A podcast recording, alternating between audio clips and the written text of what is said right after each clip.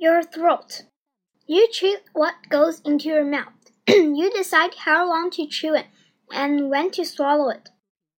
However, once you swallow your food, your body takes over. You no longer control digestion. After food enters your throat, your body moves the food through the digestive tract and digests it. The throat connects into two tubes. One tube leads to the lung and is the pathway for the air. It is called the windpipe or trachea. The other pathway is for food. It leads to the stomach and is called the esophagus. Esophagus. When you swallow, a flap of tissue called the epiglottis covers the opening to the trachea. This keeps your food from going down the wrong pathway. Sometimes your ep epiglottis may not close fast enough. Food may get into your trachea and cause you to cough. This is why you should not talk with food in your mouth. It is best to eat small bites and chew them well. Your esophagus. The esophagus is a tube about 20 centimeters long. It is about 2.5 centimeters wide. The esophagus connects the throat to the stomach. However, food does not drop through the esophagus. The esophagus through the, esop the esophagus contracts or squeezes in the waves to move the food along. The squeezing movement of muscles are called peristalsis. Think of forcing a marble through a soft rubber hose. As you pinch the hose together on one side of a marble, you move the marble through the hose.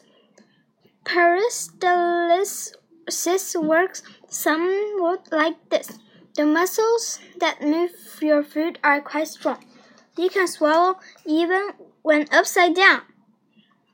The muscles at the bottom of the esophagus have a different job. They control the opening to the stomach. A ring of muscles that control an opening is called a sphincter. This sphincter opens to allow food in the stomach. Then it closes to keep food in the stomach. This helps keep food from risk rising back into the esophagus when you bend over, jump, or eat too much.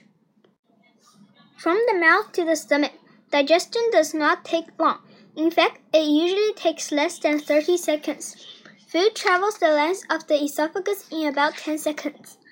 Your stomach. The stomach is probably the first thing you think of when you think about digestion. But your stomach is just one part of the digestive tract. Because digestion begins in your mouth, it has already started when food reaches your stomach. Your stomach is stretchy storage bag.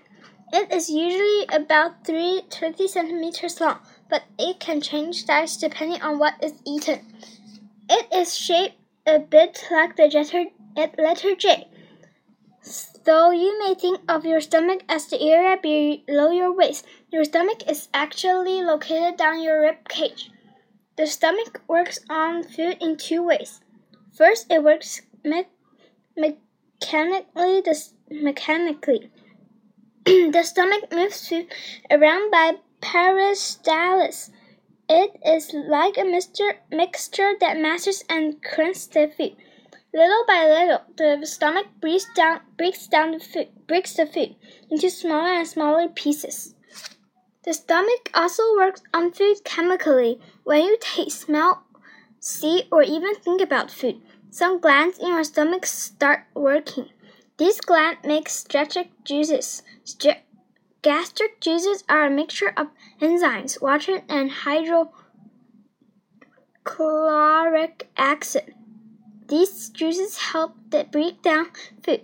They make the food into a liquid-like mixture called a chyme. The gastric juice can also kill harmful bacteria you may have swallowed with your food. Hydrochloric acid is a strong acid. By itself, it could harm the lining of the stomach. But God is a wise creator. He put glands in the stomach walls that produce mucus. This mucus is a special low coating that protects the lining of the stomach. The stomach usually takes three to four hours to do its part of digesting food. Then the chyme moves into the next part of the digestive tract.